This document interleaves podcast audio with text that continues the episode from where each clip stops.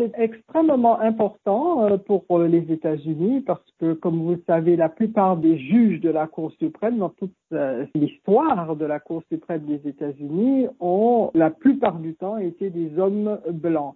Et là, qu'il y ait une femme noire, cela change la donne. Pourquoi? Parce que cela donne à la population le sentiment que la justice n'est pas rendue simplement par un groupe spécifique de personnes, mais de différents groupes ethniques, de différents, euh, sont à même de juger des cas importants pour la nation. Si vous voulez, cela amplifie la démocratie américaine.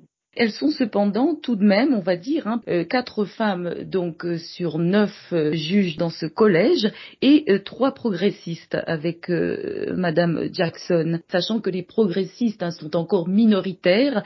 Mais selon vous, quel poids pourrait-elle apporter, notamment sur les dossiers brûlants, particulièrement le port des armes ou l'avortement? Alors euh, là, évidemment, les progressistes euh, souhaitent qu'elle pèse, si vous voulez, dans la Cour suprême.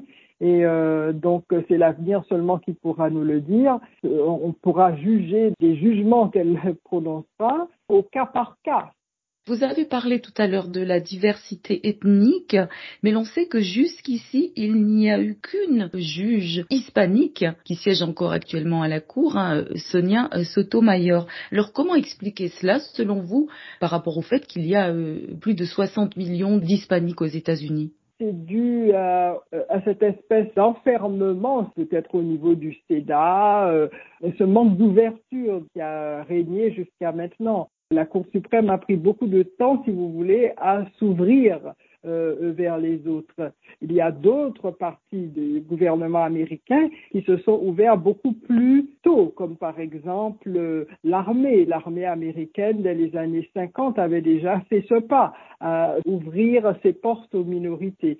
Et là, c'était le dernier, peut-être l'un des derniers euh, bastions, justement, de cette vision, si vous voulez, un peu monochrome des États-Unis. On a deux juges africains américains donc qui siègent euh, à la Cour suprême des États-Unis. Ça nous rappelle que le premier était confirmé en 1967 sur Good Marshall. Euh, aujourd'hui, qu'est-ce que cela veut dire finalement cette évolution? Alors, euh, cela montre aussi que l'évolution n'est pas aussi rapide qu'on peut la souhaiter. Elle est parfois euh, même assez lente. Comme vous le dites, il y a une espèce de grand hiatus entre euh, Thurgood Marshall, des, les années où il a été nommé, c'était les années de la lutte pour les droits civiques. Cela nous montre que l'évolution, elle existe, certes, mais elle est très lente.